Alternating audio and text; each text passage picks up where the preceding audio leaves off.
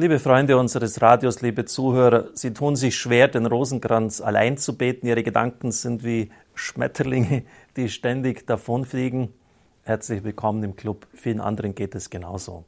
Und Sie werden erstaunt sein, dass eine große Heilige unserer Zeit, manche sagen sogar, sie sei die größte, die vom Papst Johannes Paul II. zur Kirchenlehrerin, eine seltene Ehre, erhoben worden ist, genau die gleichen Schwierigkeiten hatte.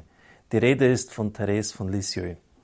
Sie schreibt, ganz allein den Rosenkranz zu beten, das kostet mich mehr, als ein Bußinstrument anzulegen.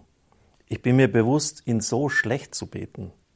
Ich kann mich noch so sehr bemühen, die Geheimnisse des Rosenkranzes zu betrachten, es gelingt mir einfach nicht, meinen Geist zu sammeln.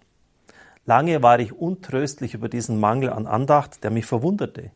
Denn ich liebe ja die Mutter Gottes so sehr, dass es mir doch leicht fallen sollte, ihr zu Ehren diese Gebete zu sprechen, die ihr wohlgefallen.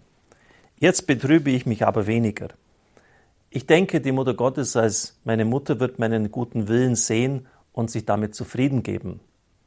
Wenn mein Geist sich in so großer Trockenheit befindet, dass es mir unmöglich ist, einen Gedanken zu fassen, der mich mit dem lieben Gott vereint, bete ich sehr langsam ein Vater unser und den englischen Gruß, also den Engel des Herrn.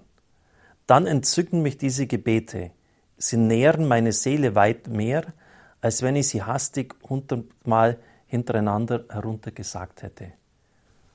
Ein Tipp einer ganz großen Heiligen, um in die Sammlung hineinzukommen, langsam zu beten, meditativ die Worte zu bedenken.